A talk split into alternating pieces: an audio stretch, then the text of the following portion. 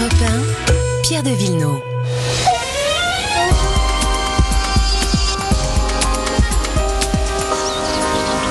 Il s'occupe de vos balcons et de vos jardins. C'est Laurent Cabrol. Laurent, aujourd'hui, vous allez nous parler d'une plante qui, fait rêver. Hein. Elle est idéale pour euh, nos soirées d'été. On en fait d'ailleurs un, parfum. Euh, euh, c'est le chèvrefeuille et il faut vraiment qu'on en profite. Hein. Ah oui, c'est ça, il faut en profiter. Moi, j'avoue que c'est peut-être un hasard, mais je l'ai planté près de la terrasse de ma cuisine.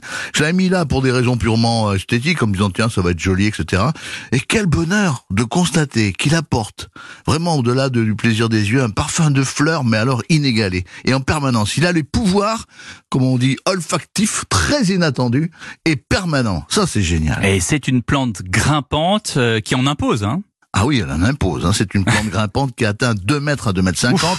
Elle fleurit de mai à septembre et son pouvoir odorant est le plus puissant au printemps et le plus puissant au début d'été. C'est maintenant, c'est maintenant. Le chèvrefeuille s'accommode alors soit du soleil, soit de la mi-ombre. Son feuillage peut être persistant ou caduque selon les variétés, donc il a vraiment toutes les qualités. Et peu importe les types de sol, il se plaît partout. Et est-ce qu'il faut le tailler? Rien d'obligatoire, vous pouvez le laisser vivre. Si vous souhaitez le domestiquer, faites-le après la floraison. Si comme moi il se dégarnit, taillez-le très court en hiver. Si les feuilles jaunissent ou tombent, pas d'inquiétude, c'est que votre sol est mal drainé, c'est qu'il y a beaucoup trop d'eau et il faut éliminer cet excès d'eau. C'est simple, c'est simple, c'est simple. Laurent, euh, chèvrefeuille, euh, il y a un rapport avec les chèvres qui mangent des feuilles, enfin je sais pas, je...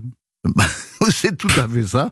Les chèvres ça. aiment les feuilles et les cabroles aiment les feuilles. Pourquoi? Bien parce que cabrol, ça vient de cabra, ça, Ouais. ça vient de chèvre. Cabrol la chèvre, on va vous appeler comme ça alors maintenant, Monsieur Chèvre. Merci Laurent Cabrol, à la semaine prochaine.